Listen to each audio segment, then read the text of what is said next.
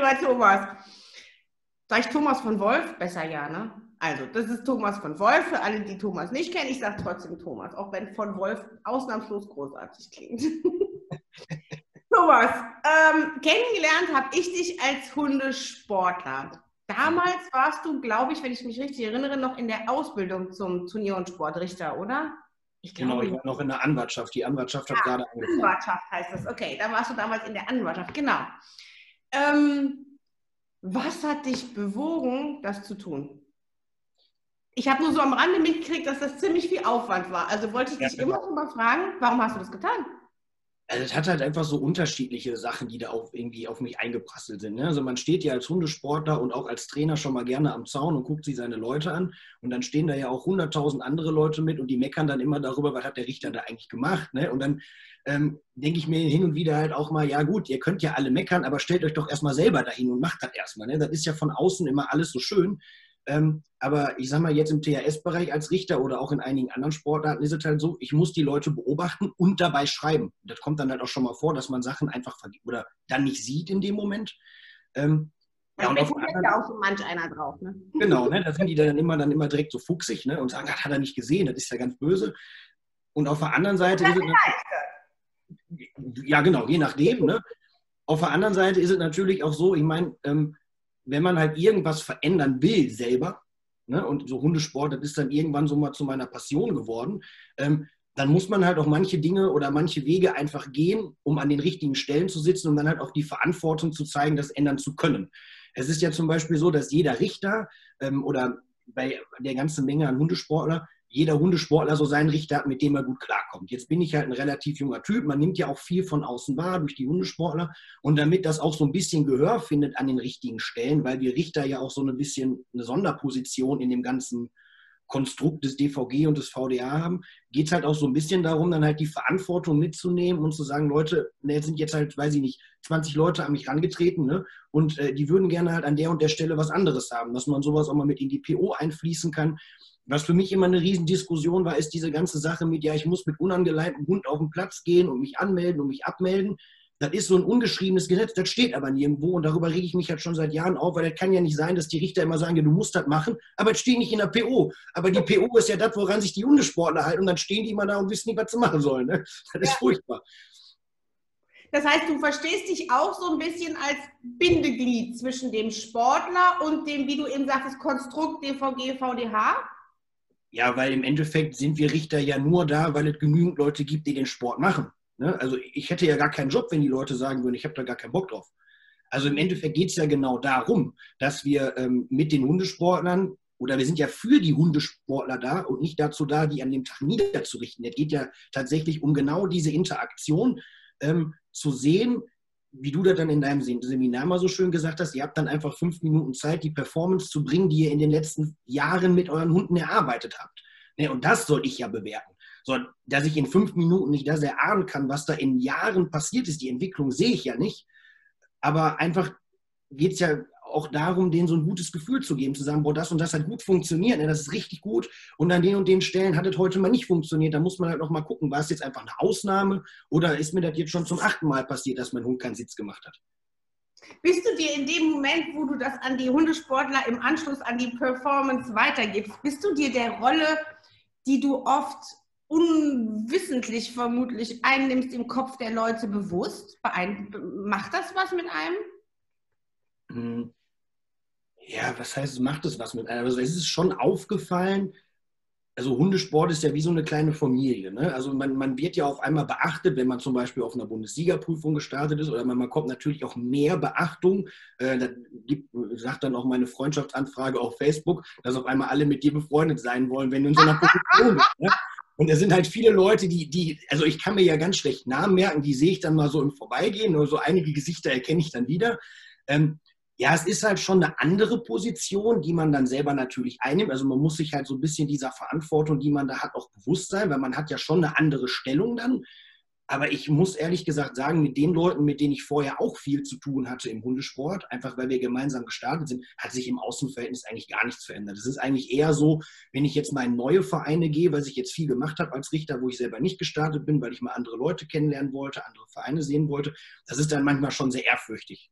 Ne? Wobei die dann halt auch relativ schnell merken, Bitte? Dir, dir gegenüber sehr ehrfürchtig. Genau, ne? Also, weil es ist halt auch so, ich habe letztens war ich, oder äh, letzten Jahr war ich auch in einem Turnier und oftmals ist das so, ich glaube, die Leute denken, wenn sie einen Richter hören, da kommt dann ein etwas älterer Mann mit Bart, ne, der böse reinguckt, ne? Und genau, und dann komme ich halt, ne? Und dann denke ist das schon, also das bricht schon manchmal alleine so das Eis. Aber auch wenn man sich dann halt mit denen so unterhält und man einfach so ist, wie man immer ist, dann ist das auch hinterher kein Problem mehr. Ne? Also das hat sich ein bisschen was geändert, aber eher zu den Leuten, ähm, also wenn man halt mal irgendwo neu hinkommt, dass die einen dann anders beobachten, weil die mich dann halt schon mal irgendwo haben richten sehen. Mhm. Ist das dann am zweiten Tag von so, einem, äh, von so einer Prüfung an einem Turnier schon anders? Ähm, das hängt immer so ein bisschen davon ab. Also ich sag mal, wenn wir jetzt mit einer BH anfangen oder ein VK1 oder so und die dann merken, dass ich da ein bisschen lockerer bin, dann werden die in der Regel auch schon ein bisschen ruhiger, weil die dann merken, ja. ach, ist gar nicht so schlimm. Wenn wir jetzt mit dem VK3 anfangen, wo ich dann halt sehr rigoros richte, dann haben die natürlich irgendwie alle das Flattern, weil die denken, um Gottes Willen, was passiert hier gerade? Aber eigentlich ist dann so, dass, ich sag mal so, die ersten fünf Minuten im Gespräch sind immer ein bisschen entscheidend, wie man sich da so verhält und auch wie man den Hundesportlern dann gegenübertritt. Ähm, aber gerade auch am Anfang, wenn die halt merken, boah, das ist alles gar nicht so wild ne, und ich bin gar nicht so böse, wie ich alle gedacht haben, dann geht das schon wieder. Okay. Erzähl uns doch mal, wie ist der Weg hin zum Richter? Du hast eben schon gesagt, äh, eine Anwartschaft. Was ja. ist das? Also man muss im Endeffekt, um überhaupt, ähm, man muss eine Bewerbung schreiben, also man muss eine Anwartschaftsbewerbung schreiben, indem an den DVG. Genau, an den DVG ähm, in dem im Endeffekt, ähm, da muss ein kynologischer Lebenslauf rein, also da muss drinstehen, was habe ich alles in meinem Hundesportleben schon erreicht. Mhm. Dann muss ich halt so ein paar Sachen, so Datenschutzerklärungen und so ein Kram ausfüllen und ähm, muss dann halt vorher, aber damit ich die Bewerbung überhaupt einreichen darf, fünf Jahre im Verband sein, ich muss einen Trainerschein haben, ich muss ein Jahr lang auch Trainingsleiter gewesen sein, ich muss ähm, Prüfungen als Prüfungsleiter mitgemacht haben und ich muss halt in der höchsten Stufe meines Sportes laufen, also bei mir im TS dann in VK3 und muss halt auch 20 erfolgreiche Turniere absolviert haben. Mhm. Nicht in der höchsten Stufe. Die Hürden erstmal. Genau. Und dann habe ich ein Anrecht darauf, diese Bewerbung zu schreiben. Die geht dann an meinen ersten Vorsitzenden und der muss dann begründen, warum ich dazu in der Lage bin. Dann geht es an die Kreisgruppe, die müssen das begründen, an den Landesverband, bis das dann irgendwann über 20 Schreibtische beim DVG landet. Und die sagen dann, jo, gar nicht da. Bitte? Bis dahin war das Schreiben noch gar nicht beim DVG quasi. Nee, nee, also die haben dann sechs Wochen Zeit. Ich habe das abgegeben an meinen ersten Vorsitzenden, dauert das sechs Wochen. Dann muss das also alle, alle Konstrukte durchlaufen sein. Und ähm, zum Schluss kommt man dann auf die DVG-Homepage für zwei Wochen und dann darf der ganze Verband noch Einspruch gegen mich einheben, ob ich denn diese Anwaltschaft überhaupt antreten darf. Ach, fast wie heiraten. Genau, also ist äh, halt so ein Riesending, was dann da passiert.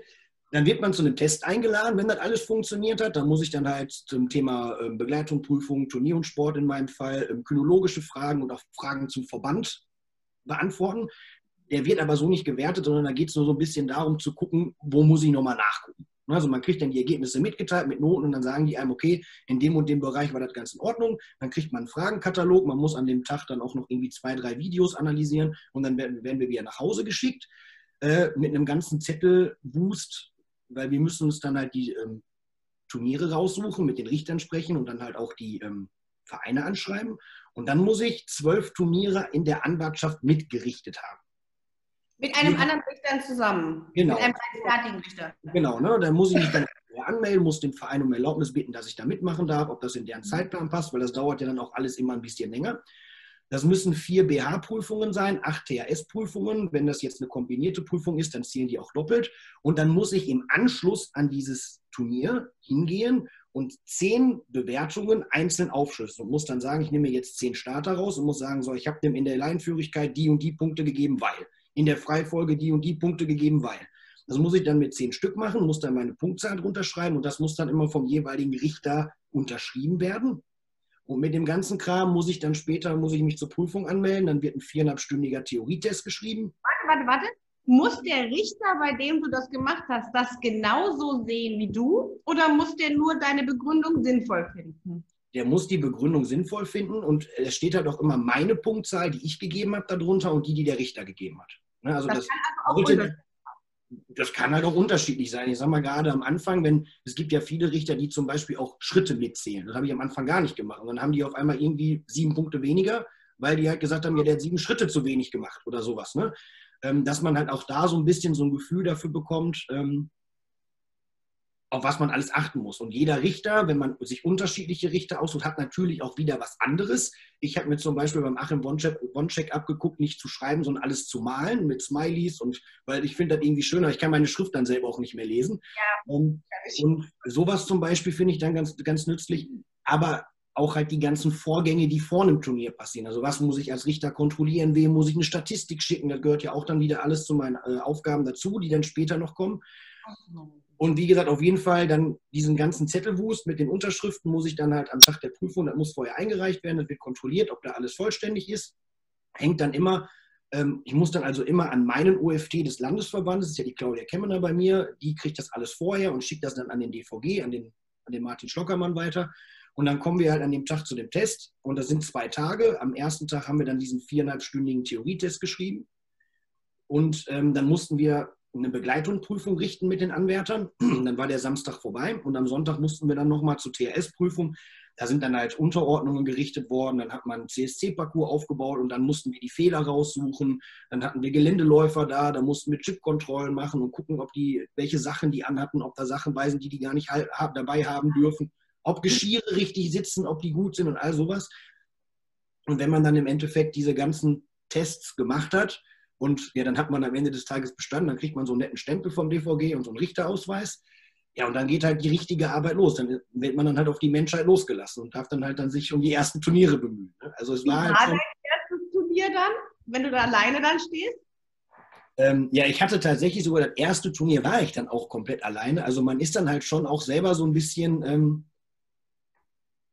ja, ich war halt schon sehr angespannt. Ne? Ja, es ist halt so eine Feuerprobe und ähm, es wissen ja alle über das ganze Jahr, wo ich die Anwaltschaft gemacht habe, dass ich dann da mal irgendwann alleine stehe und die sind natürlich genauso interessiert daran zu sehen, was ich jetzt mache, weil vorher ist es ja so, man steht immer mit einem Richterkollegen daneben und die Wertung des Richters zählt ja. Ich gebe meine ja nur ab, ich erzähle auch schon mal was dazu, aber es zählt ja immer die Richtung äh, oder die Bewertung des Richters, der in der Anwaltschaft neben mir steht. Und es ist ja dann auch so, ich selber habe ja dann auch gewisse Dinge, auf die ich sehr viel Wert lege. Mhm. Die kennen die Leute ja auch noch gar nicht. Ne? Also das ist zum Beispiel, geht, geht, dann damit los, weil ich überhaupt nicht leiden kann, ist, wenn die Leinführigkeit zeigen und immer an dem Hund rumzupfen, dann sage ich denen von vornherein, Leute, das macht ihr hier dreimal auf dem Platz und dann geht ihr. Weil das will ich nicht sehen. Ich will keinen, also ne, das ist ja kein Rasenmäher, den man anwirft. Das wird ja nicht besser dadurch. Ne? Also war ein schöner Vergleich, den muss ich genau. mir merken. Ja, aber manchmal ist das ja so. Ne? Da denkt man immer, die werfen da irgendwie so ein altes Gerät an. Ich sage, Leute, das ist nicht im Sinne des Erfinders. Das macht es nicht besser. Ne? Ihr seid hier da, um das gemeinsam mit eurem Hund zu machen. Und weil der hat auch mal einen schlechten Tag. Ihr habt einen schlechten Tag, mal hat der Hund einen schlechten Tag. Ja, dann müsst ihr halt einfach an einer anderen Stelle gucken, dass ihr es besser trainiert und eurem Prüfung oder eurem, eurem Trainingsleiter auch mal sagen, wenn ihr irgendwelche Dinge nicht wollt, weil ihr gebt ja eure Verantwortung für den Hund nicht oben am Tor ab. Es ist ja immer noch euer Hund. Und wenn ihr irgendwas nicht machen wollt, dann müsst ihr das sagen. Und wenn ihr sagt, du machst das, dann geht ihr halt nach Hause. Ne? Und das muss man den Leuten ja auch vermitteln. Nur weil ich da stehe, ist ja genau dasselbe, wie wenn ich da, oder ich stehe da und sage, ja, du darfst mit deinem Hund nicht sprechen, das muss ich ziehen. Aber ich mache es ja genauso in der Prüfung, wenn ich merke, der Hund will nicht mehr dann motiviere ich den halt, weil es ist ja nichts Schlimmeres, als den Hund da im Regen stehen zu lassen. Dann gehe ich lieber hin und lasse mir zehn Punkte ziehen, aber dann gehe ich mit meinem glücklichen Hund vom Platz und sage, komm, ist egal, scheiß auf die zehn Punkte, aber wir haben einen guten Job gemacht. Ne? Yes.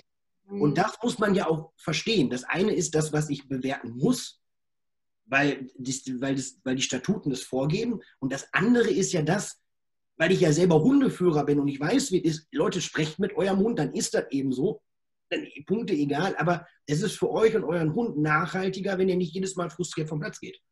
Ja, absolut. Absolut. Ich weiß gar nicht, was ich dazu sagen soll, aber das klingt natürlich ganz großartig. Ja, aber, ne, du hast eben was gesagt, was ich noch mal kurz aufgreife. Du hast gesagt, ähm, dass du bei manchen Prüfungen rigoroser richtest als bei anderen. Mhm. Ähm, wonach oder woran orientierst du dich inhaltlich? Was macht den Unterschied? Der, die Schwere der Prüfung? Also ich habe einfach so, ähm, ich sag mal, wenn wir jetzt mal bei der Begleitungsprüfung anfangen. Ne? Mhm. Es ist ja eine Einstiegsprüfung. Es gibt es erfahrene Hundeführer, die sieht man ja allein schon darin, wie sie führen. Mhm. Und es gibt ja viele Leute, die gerade angefangen haben und die da stehen und sich so verloren fühlen und denken, ja, was mache ich hier eigentlich? So, und ich bin dann einfach der Meinung, bei einer BH, einer Einstiegsprüfung, das kann ich halt nicht genauso richten oder den gleichen Maßstab anlegen wie bei einem VK3. Also ich muss ja schon irgendwie einen gewissen Maßstab setzen. So, und ich bin dann halt der Meinung, bei einer Begleitungsprüfung muss der Hund nicht dauerhaft bei Fuß laufen. Also wenn der ein bisschen schwankt, mal ein bisschen hin und her wankt oder der Winkel mal ein bisschen weiter ist oder eine Kehrtwendung ein bisschen zu weit ausgeholt ist oder wie auch immer, ähm, finde ich, ist es kein Grund, jemanden durch eine Begleitungsprüfung laufen, äh, fallen zu lassen. Weil es ja vor allen Dingen für mich darum geht, dass ich ja ähm, eine gewisse geistige Entwicklung des Hundes bewerte. Weil ich gebe ja mit meinem Stempel und meiner Unterschrift, sage ich ja, liebe Kollegen, dieser Hund ist aggressionsfrei oder ist keine Gefahr für den Richter oder für andere Hunde. Mhm. Das ist ja das, also wir müssen ja bei der Begleitungsprüfung, anders als bei anderen Prüfungen, immer neben unserem Stempel auch noch eine Unterschrift als Richter dazugeben, dass das ah. abgenommen worden ist. Ja?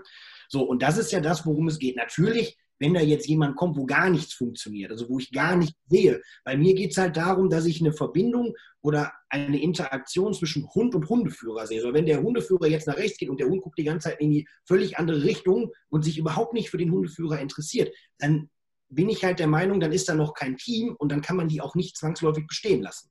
Aber wenn ich einen Hund habe, der immer wieder mal guckt und auch bemüht ist, die Position zu halten, ob es jetzt mal immer perfekt ist oder nicht, dann sehe ich ja, da hat man sich mit dem Hund beschäftigt und das ist das, was ich sehen will. Im VK1 ist es dann so, ähm, ich schreibe halt viele Fehler mit, aber ich sage mir dann auch da, für mich ist eine Fußposition, wenn der Hund irgendwo zwischen Nase und Schulterbereich mal hin und her schwankt. Wenn der das irgendwie halten kann, ist das für den Anfang, finde ich das ganz gut.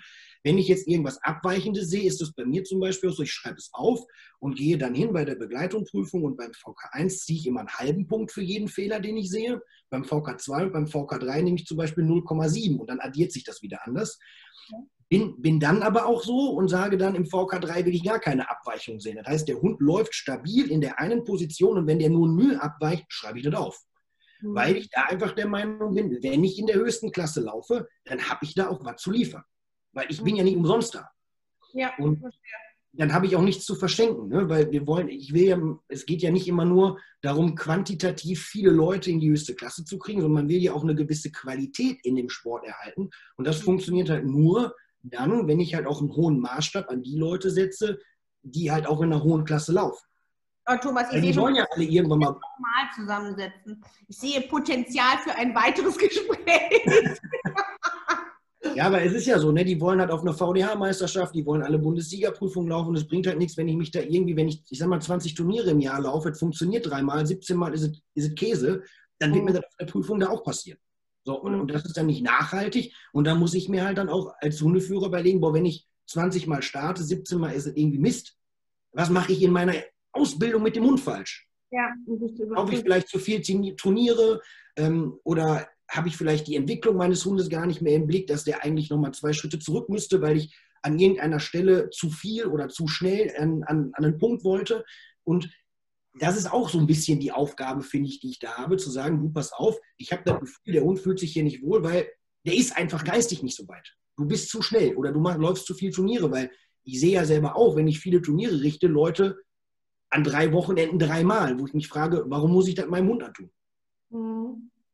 Aber das klingt ja so, als wenn du deinen Job da als Richter schon sehr, sehr lieben würdest, finde ich. Mache ich auch. Ich habe da ganz viel Spaß dran.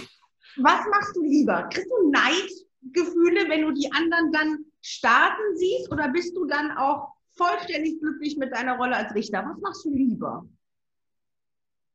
Oh, das ist schwer. Ich, ähm, also ich bin furchtbar gerne Richter, einfach weil ich halt auch gerne, also ich mag halt auch diese Kommunikation mit dem Hundeführer. Ne? Also ähm, auch dann mal zu sehen, ähm, also auch diese Entwicklungen zu sehen, die manche machen, von boah, wo haben die angefangen hin bis äh, zu, einem, zu, einem, spitzen Hundesportler. Äh, es gibt dann auch Tage, ja, da denke ich mir, boah, wäre jetzt schön, wenn du mal deinen eigenen Hund rausholen könntest und auch mal starten könntest. Ähm, es ist aber, ich, ich könnte gar nicht sagen, was ich lieber mache. Ich glaube, das ist immer so tagesformabhängig. Ich starte gerne ähm, und habe dann auch mal so einen ganzen Tag, wo ich dann halt einfach dann ich sag mal, mit meinen Vereinskollegen da sitze und mir Sachen einfach angucke und mich da so ein bisschen berieseln lasse und mir vielleicht auch noch den einen oder anderen Tipp von einem anderen Hundeführer geben lasse. weil dann habe ich mehr Zeit, wenn ich selber starte. Wenn ich als Richter da bin, ist die Zeit halt sehr getaktet. Ne? Halt, jetzt kommen dann halt viele Menschen hintereinander, man unterhält sich kurz, dann gehe ich mal kurz runter, trinke irgendwann, dann kann ich irgendwie zwei Worte wechseln und dann bin ich wieder am Platz. Also das ist schon sehr zeitintensiv. Ich mag das sehr gerne natürlich auch, aber es ist nichts, wo ich sagen könnte, ich mache das eine lieber als das andere. Ähm, ne? Es gibt halt aber auch so Tage, da starte ich, habe und denke mir dann, auch wenn alles gut läuft, boah, was hast du dir heute eigentlich wieder angetan? In aller Herrgotts früher aufstehen, das ist total geil. Jetzt musst du dir eine kurze Hose anziehen und mit dem Köter da mal Platz rennen. So, da gibt es auch, ne? Ähm, aber ist halt, glaube ich, wie gesagt, einfach tagesformabhängig. Ne? Mal ist das so, mal ist es so. Ich trainiere halt unwahrscheinlich gerne mit meinen Hunden, also da habe ich extrem viel Spaß dran, diese Turniersituation. Klar, ich möchte gerne auch mal irgendwann wieder, jetzt auch mit Loki in den VK3, das ist jetzt durch Corona alles ein bisschen schwierig, aber ähm, ich mag halt vor allen Dingen das Training und diese ganze Turniersituation ist mir persönlich gar nicht so wichtig. Also ich profiliere mich nicht dadurch oder ich sage, boah, ich muss unbedingt Erster werden. Für mich geht es jetzt vor allen Dingen darum, wenn wir jetzt mal wieder beim Bloki bleiben, zu sehen, dass er selber halt damit auch erwachsen wird. Ne? Also ich habe jetzt die erste Prüfung, die ich mit dem gelaufen bin im, im VK, äh, der hat ja eine Bombenfußarbeit gezeigt und die Freifolge war bombastisch, aber sobald ich den Sitz oder Platz sage, wenn ich weggehe, wird der so unsicher, dann kriegt er das nicht hin. Ich war aber trotzdem glücklich, weil die ganze Fußarbeit war ein Traum. Ne, ich bin da runtergegangen, ich habe dem erstmal eine Bratwurst reingeschmissen, habe gesagt, boah, das war richtig cool, das ist auch zum Platz, aber das freut mich dann mehr, als zu sagen, boah, ich habe jetzt eine Quali erlaufen oder äh, ich äh, hab, bin jetzt Erster geworden. Ne? Also ich versuche mich da selber immer an mir selber und auch an halt an der, an der Auslastung meines Hundes zu messen. Mhm. Also dass wir selber gemeinsam weiterkommen. Schön, voll schön. Also du sagst ja schon, jetzt hast du den jungen Hund am Start, den Loki als wir uns kennengelernt haben, habe ich dich noch mit Newton kennengelernt, ne? auf unserem ersten gemeinsamen Perfect Teamwork Seminar in Duisburg. Ja. Hat sich durch das Perfect Teamwork irgendwas für dich in der Sichtweise auf Fußarbeit verändert? Ähm, also zum einen natürlich der Ansatz mit ähm, ja mit dem Trab laufen, dass ja viele Übungen wie Winkel oder Kehrtwendungen in einem Trab deutlich besser funktionieren. Hilft mir natürlich einmal als Richter, weil ich viele Fehler auch dadurch erkenne oder sagen kann, du, du bist einfach zu langsam, du musst ein bisschen schneller laufen. Was sich bei mir aber eigentlich verändert hat, war, ähm, es ist jetzt ein bisschen zugespitzt, wenn ich das sage, aber bisher war Fußarbeit für mich sehr wichtig, aber war für mich eigentlich nur das Pamphlet, was vorher kam, bevor ich zu Sitzplatz und Steh kam. Ne? Also ich habe da, hab da schon Wert drauf gelegt, dass der Hund weiß, was Fußarbeit ist, aber Newty war jetzt ja auch das perfekte Beispiel für einen Passgänger. Also der hat das ja nur gemacht. Ähm, und da habe ich mir vorher nie so Gedanken drüber gemacht. Ne? Für mich war halt immer wichtig, ähm, der Hund muss irgendwie mitkommen. Und was vor allen Dingen durch Perfect Keyword bei mir anders geworden ist, war, das ist eigentlich so eine Ansichts- und Philosophiefrage. Ich habe immer noch gelernt, du musst als Hundeführer laufen und der Hund, der macht das irgendwie. Der muss halt mitkommen. Also der Hund muss sich an den Hundeführer anpassen. Mhm. Durch das Seminar bei dir und auch dieses Perfect Keyword Philosophie Konstrukt ist es eigentlich so dazu geworden, dass es eher so eine Wechselwirkung ist. Ne? Also dass ich natürlich viel auch auf mich selber achten muss, weil viele Fehler einfach durch Führungsfehler passieren, weil die ich falsch mache. Ähm, und gleichzeitig aber dem Hund auch oder auch dieses, wie schnell muss ich gehen zum Beispiel. Da habe ich mir vorher nie Gedanken drüber gemacht. Ne? Dass es Hunde gibt, da muss ich einfach ein höheres Tempo laufen, damit die vernünftig laufen können. Darüber hätte ich vorher so nie nachgedacht.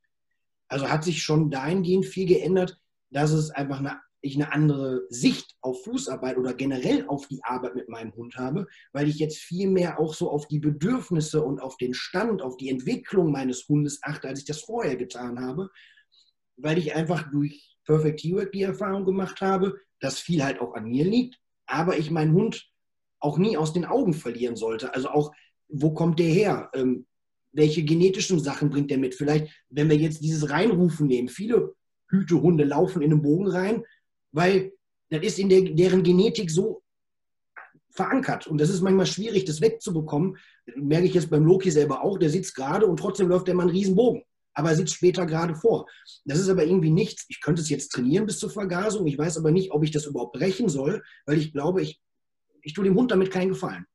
Das heißt, du bist bemüht auf, den, auf den, den Hund und ja, wie du schon sagst, das, was er mitbringt, da wo er herkommt, das mit in deine Ausbildung einfließen zu lassen. Genau, weil ich ja mehr jetzt oder eigentlich ja will, dass der Hund daran Spaß hat, und ich glaube, ich nehme ihm dann noch einfach die Motivation, wenn ich jetzt an so einer Kleinigkeit rumkrakele, weil ich unbedingt will, dass er gerade reinkommt, weil das ist einfach nicht in seinem Naturell. Und ich glaube, das ist schwierig für ihn dann anders zu lernen und das würde viel der Motivation einfach liegen lassen. Mhm. Also, Man kann es ja auch ein bisschen später verschieben, ne? während manche Dinge, wie du eben sagtest, das mit dem Traben auch für mich Sachen sind, die müssen von Anfang an sein. Aber zum Beispiel einen stetigen, dauerhaften Blickkontakt, muss ich sagen, kann ich oftmals erst bei einem Hund ab einem gewissen Alter, Reife, Ausbildungsstand dauerhaft unter schwierigen Umständen verlangen. Ja, vor allen Dingen ist das ja auch ein Prozess, den der Hund selber irgendwie mitmachen muss. Der muss ja auch erstmal verstehen, was ist eigentlich die Aufgabe. Ja. Das ist ja auch so ein Problem, ähm, die man immer wieder oder von der man sich als Ausbilder doch immer wieder sieht, weil man hat immer so ein bisschen das Gefühl, ähm, Hunde haben etwas schon verstanden, dann geht man zwei Schritte weiter, aber eigentlich war der Hund noch gar nicht so weit, diesen Schritt zu gehen. Und mhm. ähm, das ist aber so ein bisschen immer, deswegen ist es als Ausbilder, aber auch als Hundehalter oder Hundeführer in dem Fall ja auch schwierig, ähm, weil wir auch, also die Hundeführer kennen ihre Hunde besser als wir, weil die den ganzen Tag mit denen verbringen. Aber trotzdem sehe ich mich immer wieder als Ausbilder da und sage, du bist zu schnell dein Hund ist noch nicht so weit, weil die, den Hundeführern fehlt dann so ein bisschen die Erfahrung oder auch der Blick für den Hund, weil die sind dann teilweise so euphorisch, dass was funktioniert, dass die ganz schnell weiterkommen wollen. Mhm. Und da ist dann halt auch so, da muss man die einfach ein bisschen bremsen und sagen, Leute, das hat jetzt gut funktioniert, aber ne, lasst uns mal wieder so ein bisschen Basics trainieren, ne, weil viele Hunde, die gucken am Anfang sehr intensiv, dann werden die ein bisschen älter, dann kriegen die einen Blick für was anderes und dann gucken die nur noch in der Gegend rum und dann sind die wieder frustriert. Da hast du ja auch schon fast wieder einen Bogen schlagen, jetzt von Thomas der Hundeführer, Thomas der Ausbilder hin zu Thomas der Richter, ne? Das genau. ist ja wieder ein sehr ähnlicher Standpunkt. Ja, vor allen Dingen, weil man ja, genau, es ist, ein, es ist ein ähnlicher Standpunkt. Das liegt dann aber auch wieder vermutlich genau daran, also ich kann gar nicht sagen, ob meine Leistungsrichtertätigkeit sich mehr auf meine Hundeführer- und Ausbilderqualitäten ähm, übertragen lässt oder ob es andersrum ist. Also es ist immer so eine Wechselwirkung. Ne? Ich sehe ja viele Hunde im Training und sehe halt auch viele Fehler, die passieren, die aber auch immer wieder zum Beispiel passieren, wenn ich auf dem Platz stehe und richte und ich dann schon weiß, boah, du hast das und das Problem. Mhm. Andersrum ist es natürlich genauso. Ich mache ja auch viele Erfahrungen mit meinem eigenen Hund, die ich dann auch wieder in meine Richtertätigkeit oder in meine Ausbildertätigkeit mit einbringe. Also wenn man diese drei Positionen innehat und die halt auch irgendwie, ich sag mal, in einem, in einem gleichen Maß immer irgendwie ausführt, sind halt viele Eindrücke aus unterschiedlichen Positionen, die dann halt in allen Bereichen sich aber wieder niederschlagen lassen. Das ist doch mal ein schönes Schlusswort, Thomas. Ich bin mal sehr, sehr gespannt, was für Fragen an dich reinkommen. Thomas, vielen, vielen Dank für die Zeit, die du dir genommen hast. Ja, ich habe zu danken. War sehr viel, hat mir sehr viel Spaß gemacht. Tschüssi. Tschüss.